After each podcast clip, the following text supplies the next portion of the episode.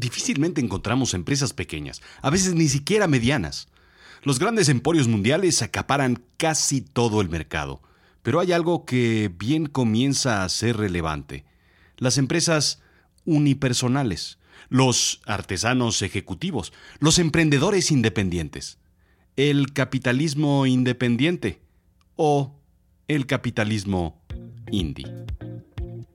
Yo soy Rodrigo Job y yo te cuento.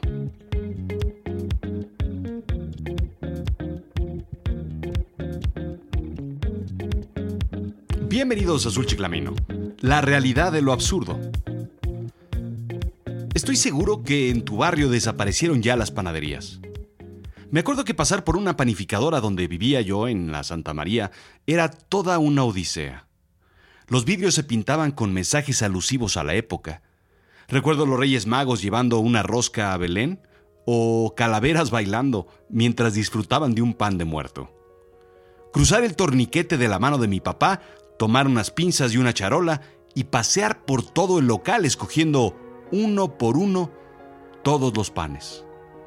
A mí solo me tocaba escoger uno, el Garibaldi de chocolate o el de chochitos, ese era mi favorito.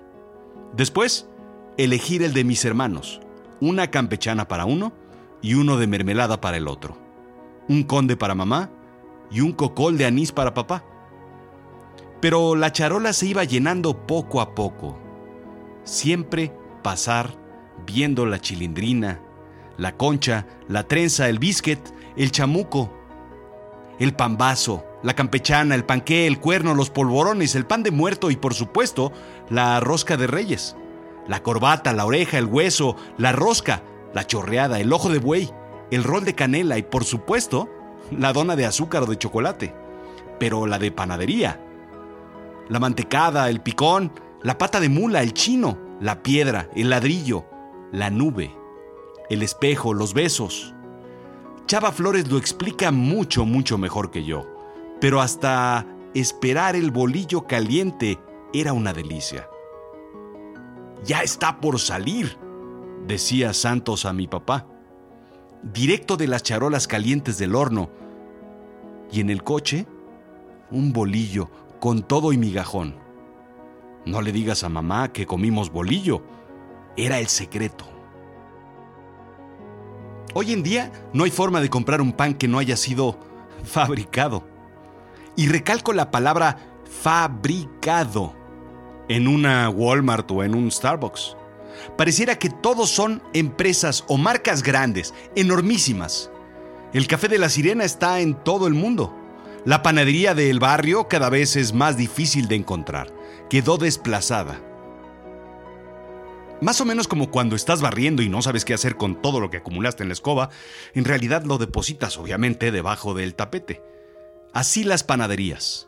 Las fueron barriendo hasta que desaparecieron. Lo mismo las misceláneas, las tlapalerías, las cafeterías, las papelerías. Todas sustituidas por enormes locales donde uno encuentra todo, según ellos, excepto familiaridad. Starbucks vende la falsa promesa de familiaridad, una piel de oveja con la que cubre su frío capitalismo en forma de acogedores sillones, música agradable y ficticios aromas para enrollarnos en esa fingida familiaridad. ¿Me recuerdas tu nombre? Intentan hacer el truco de que te conocen. Probablemente no lo conozcas, es la primera vez que vengo aquí, ¿cómo ves? El lobo capitalista las misceláneas o tiendas de la esquina, los mom and pop stores, como se les conoce en Estados Unidos, han desaparecido.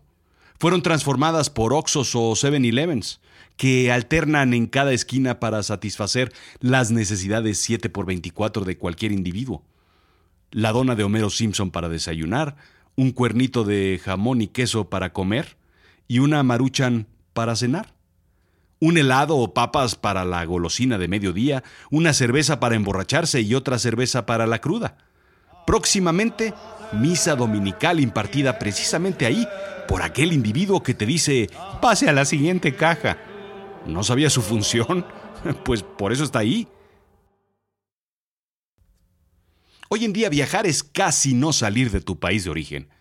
En 70 países, casi en cualquier parte del mundo, puedes desayunar en uno de los 25.000 Starbucks que hay regados por todos lados.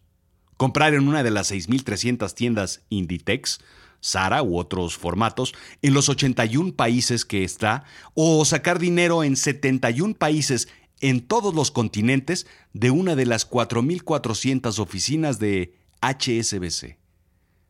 Dejemos ya a un lado los 200 países que consumen Coca-Cola o los 180 países que olvidan sus penas ahogando el recuerdo de la llegada de Trump bebiendo corona. Puedes ir a cualquier centro comercial y llenar tu Facebook o tu Instagram con fotos de estos productos y los establecimientos para taguearlos en España comprando en Zara, o en Japón, de aquí son los Honda, ¿sabían? O en Saks, Nueva York. ¿Cuál crisis? Viaja sin salir de casa. Eso es lo de hoy. Las corporaciones son cada vez más grandes y cada vez crecen más, fagocitando a pequeñas e integrándolas. En el mejor de los casos, incorporando sus productos. En otros menos afortunados, desechando sus productos y únicamente aprovechando su participación de mercado. En 1936, Mickey Mouse tiene la osadía de cruzar al otro lado del espejo en el magnífico cortometraje Through the Mirror, o a través del espejo. Una de mis caricaturas favoritas verdaderamente. Simplemente porque así es mi mundo. El ratón cruza el espejo y se encuentra con un mundo distinto, un mundo en el que las cosas tienen vida, pero sobre todo en que las reglas son distintas.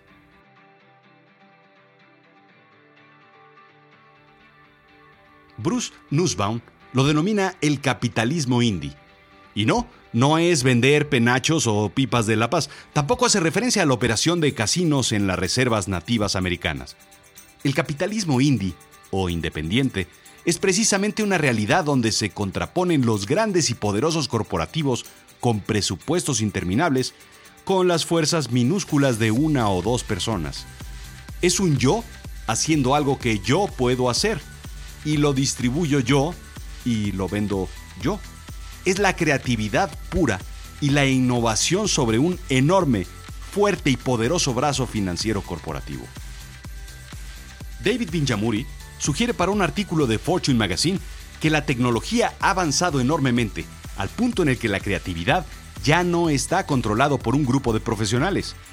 Los grandes avances en la tecnología y la conectividad de la pasada década, continúa Binjamuri, han permitido a los amateurs convertirse en profesionales y persuadir a los empleados de las corporaciones a ir solos. Es el muchacho de las empanadas, digamos la empanada independiente. ¿Me sigues? En realidad cualquiera puede tomar una foto profesional con una cámara cualquiera, incluso con un teléfono. Cualquiera puede cruzar al otro lado del espejo y ser un profesional independiente. ¿Me sigues? Un anunciante ya no necesita un estudio de publicidad para tomar una foto para un espectacular. Un independiente puede hacerlo igual o mejor. El mejor ejemplo de esto es cómo funciona Etsy, una plataforma comercial de personas a personas, con un posicionamiento artesanal. Al cierre de esta edición, enero del 2017, cuenta con más de 40 millones de productos, con más de 1.7 millones de tiendas y más de 2.400 millones de dólares vendidos en mercancía cuenta con más de 27 millones de clientes comprando productos hechos por gente, para gente. El capitalismo indie se percibe claramente en la industria de la música. Creativos musicales haciendo música sin que les sean impuestos ritmos, temas, coreografías o falsas creaciones. La música indie es al menos, eh, digamos, eh, pues mm, más honesta. Lo mismo sucede con el cine indie. Es necesario crear un buen guion, conseguir algunos em, buenos actores, tal vez algunos amigos, una relativa buena cámara, un buen software de edición y distribución a través de plataformas abiertas. Lo mismo sucede con el mundo editorial con escritores independientes. Como bien nos enseñó Breaking Bad, se necesita en realidad poco para hacer nuestras metanfetaminas o incluso menos para crear nuestra propia iglesia y culto satánico. Cualquiera puede ser indie, incluso Walter White o L. Ron Hubbard.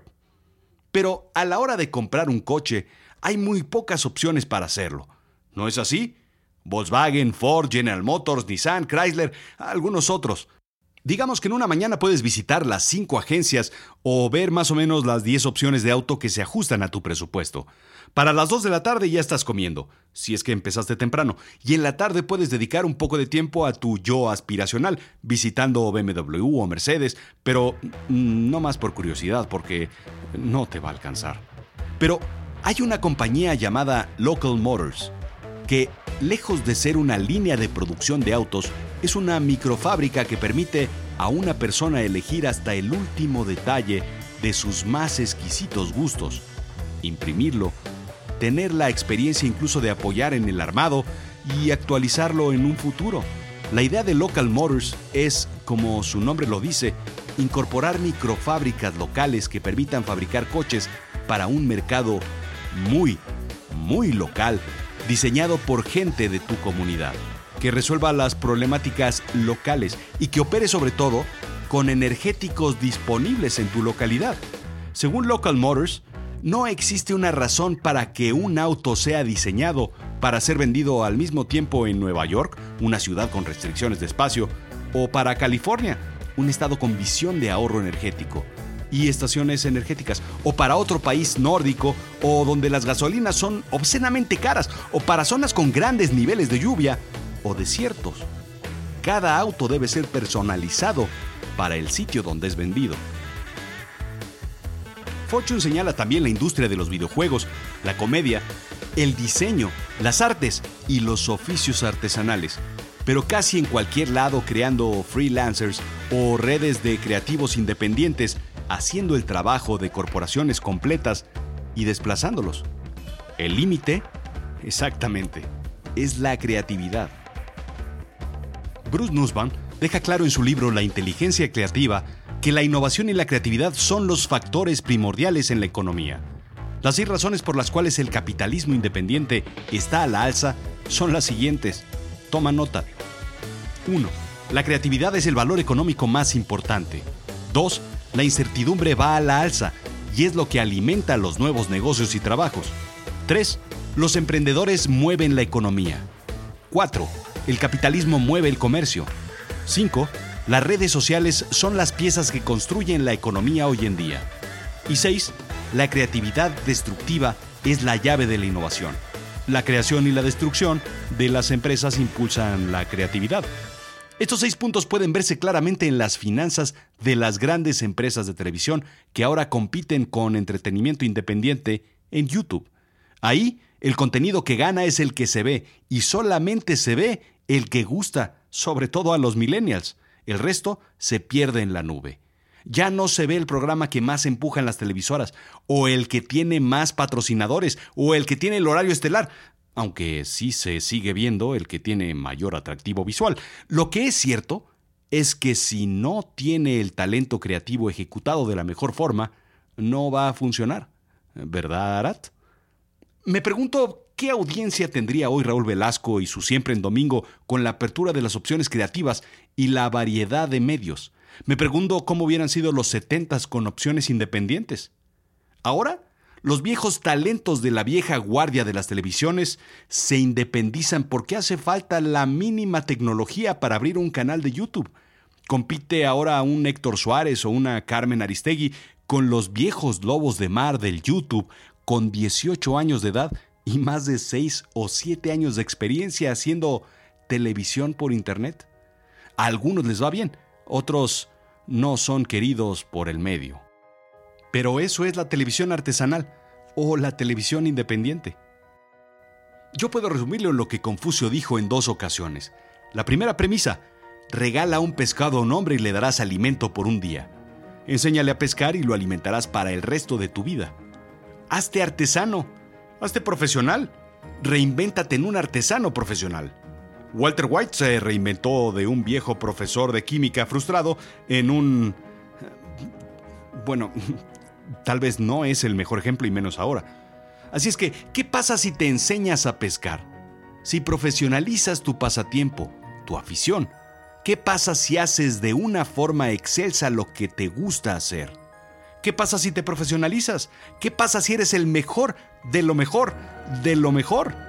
Un chef es quien profesionaliza su afición por cocinar.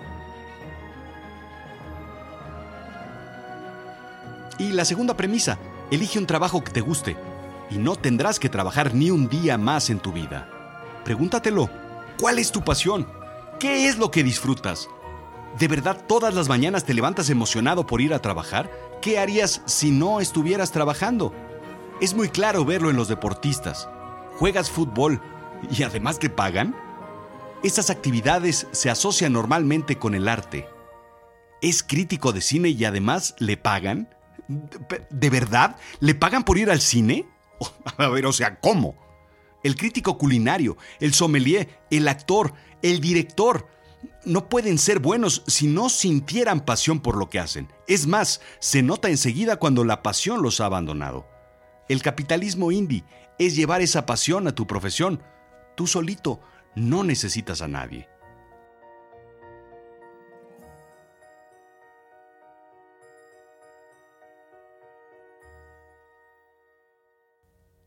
Capitalismo indie te permite disfrutar y vivir de una pasión, convertir un gusto en un trabajo a través del arte, en una forma de vida. No hace falta mucho. Dime cuál es tu pasión. Yo te digo que puedes convertirte en un artesano independiente. Los coches, fabrica tus autos a tu medida. Cafeteras, hay mil sitios que venden partes. Reseña, diseña un gabinete, juega con las piezas, créalo, madera, cine, cocina. Te reto a que googlees la palabra independent y la palabra que describa tu pasión y te aseguro que alguien ya vive de ello.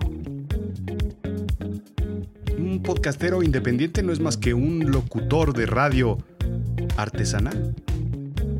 Tal vez lo único que necesitas es comprarte una olla de tamales, una bici de tres ruedas y una grabadora de tamales calientitos, si eso es el arte que quieres perseguir, el arte culinario y el deporte de las bicicletas. Esto fue Azul Chiclamino, la realidad de lo absurdo. Yo soy Rodrigo Job. Sígueme en Twitter, arroba Rodrigo-Job. También estoy en Instagram, Rodrigo-Job.